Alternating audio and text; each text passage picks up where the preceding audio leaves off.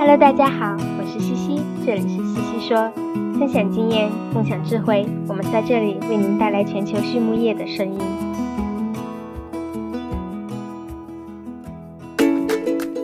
感谢西西说的合作伙伴们：美国达农威公司，值得信赖的营养与健康专家；海纳川生物，微生态制剂领跑者，利用生物科技创造崭新价值。优宝生物、三和药业让健康养殖更简单。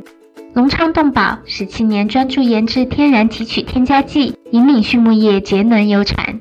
APC 血浆蛋白全球领导者，帮助动物茁壮成长。大地汉克二十九年专注为动物提供美味与健康。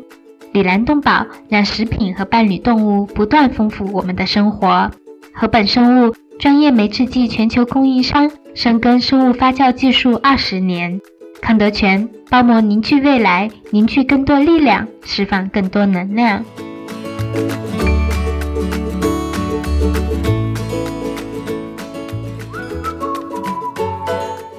海纳川生物拥有行业领先的基因工程、发酵工程和微囊缓释制剂技术，致力于利用创新型生物技术解决动物肠道健康问题。凭借专业的研发团队，不断开发与打磨抗革兰氏阳性和革兰氏阴性病原菌的抗菌肽微生态制剂，并利用创新型微囊包被技术，显著提高氨基酸酸化剂和植物精油产品的生物学利用效率。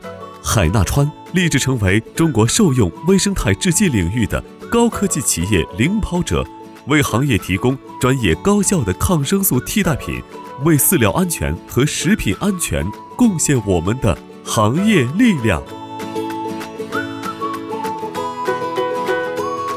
Hello，大家好，我是西西。今天我们来聊一聊养猪业中的疾病管理。最近啊，国内的疫情又严重起来了。不久前，其他国家又爆出了新的变异株 Omicron 的传播。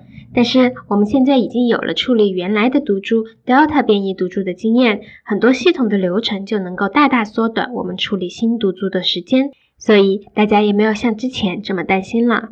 而对于我们的养殖业也是一样，许多疾病之间的处理方法也可以有互相能够借鉴的地方，或者说一套系统的解决方案。这会让我们在面临一个新疾病无从下手的时候，给我们提供一些思路。今天的西西说 Swine 嘉宾是美国资深的猪兽医顾问 Dr. Joe Connor，他也在中国的许多会议上做过演讲报告，也许很多朋友已经认识他了。那么今天我们就从 Dr. Connor 几十年的兽医和疾病防控经验来展开聊一聊，是否有一个系统的解决方案来对付养猪业的疾病管理呢？好，我们首先来认识一下 Dr. Connor。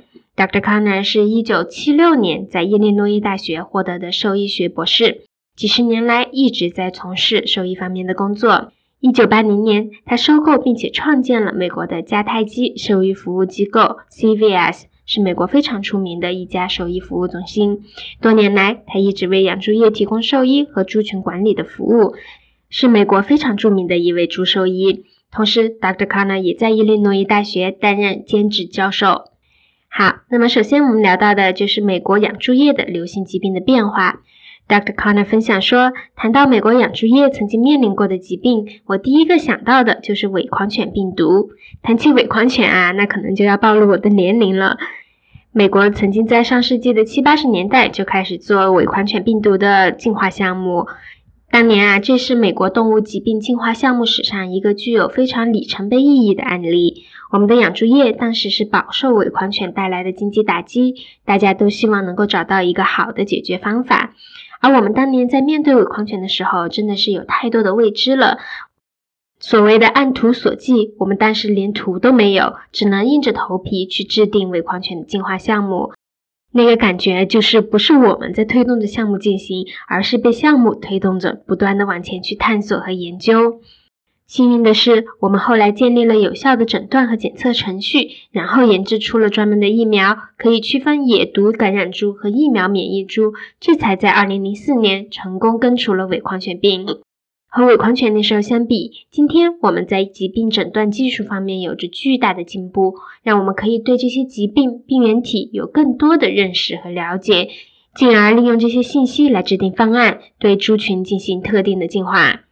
那么，对于未知疾病的防控，我们怎么考虑呢？Dr. Connor 说：“就我的经验来讲，有两个关键。第一个是明确传播的途径，从关键的途径去抑制病原的传播。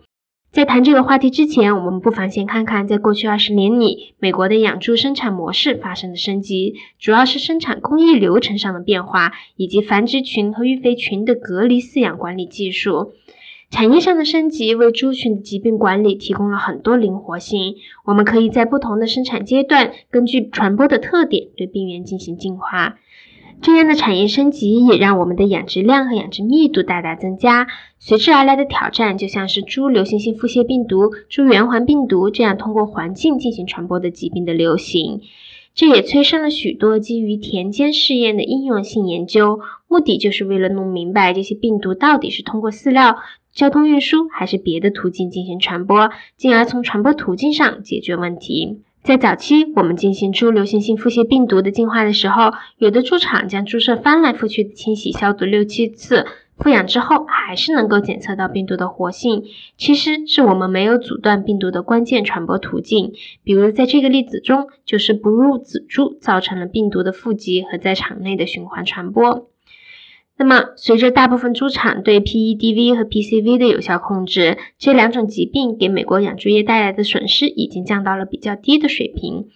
那么，未来我们需要思考的是，怎样将这两种疾病从生产体系中完全根除。而对于前不久啊，在多米尼亚共和国爆发的非洲猪瘟，对于美国来说是个迫在眉睫的问题。国家之间的贸易和人口流动都会带来很大的传播风险。美国的养猪业也在积极和政府一起制定一些非常严格的检疫措施，来控制非洲猪瘟病毒的传播。所以，切断传播是第一点。第二点是疫苗的开发以及检测诊断技术的发展。安全有效的疫苗对疾病的控制是非常重要的。就像我们刚刚谈到的伪狂犬病，正是由于当年有效疫苗的开发和应用，才使得我们能够顺利的净化伪狂犬病。当然，疫苗的开发也是在不断进步的。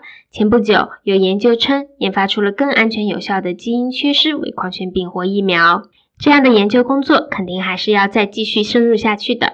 此外，我们还需要在诊断技术上更进一步。有了准确、快速的检测诊断手段，我们就可以早发现、早控制，并且做出相应的净化方案。好，那么说到非洲猪瘟，您有什么经验呢？Dr. Connor 说：“我参观过很多国家的养猪业，这个问题我就从俄罗斯和中国两个国家对于非洲猪瘟的防控方面来谈一下吧。希望美国的养猪业也能够从中多学习到一些经验。”首先，从2007年俄罗斯首次报告非洲猪瘟疫情以来，绯闻在俄罗斯传播已经有十几年了，给他们带来了不小的经济损失。在非洲猪瘟肆虐的背景下，政府的防控政策使得俄罗斯的许多散养户和小规模养殖场难以维持，而大企业得益于良好的生物安全防控体系以及完整的产业链布局，迅速扩大产能，市场占比迅速增加。这些规模化的大型养殖企业虽然养殖密度大，但良好的生物安全体系可以很大程度降低非洲猪瘟病毒的传染风险，也能够在病毒感染后迅速反应，将病毒控制在几个猪场内，做到及时扑灭。在过去的五年里，这些大型养殖企业鲜有大规模的绯闻爆发，俄罗斯国内整体的疾病传播情况也得到了一定的缓解。那俄罗斯规模化养殖场使用的生物安全措施和美国许多厂使用的其实差不多，比如运输车辆的清洗消毒、入场物品的紫外消毒、更加严格的人员和库存管理、设立双层的围栏、为新引入的猪群设立隔离区、建立非温检测实验室等。当然，这么严密的生物安全措施也不能保证百分之百的控制住疫情。在今年九月底，俄罗斯就又有一家猪场爆发了 ASF。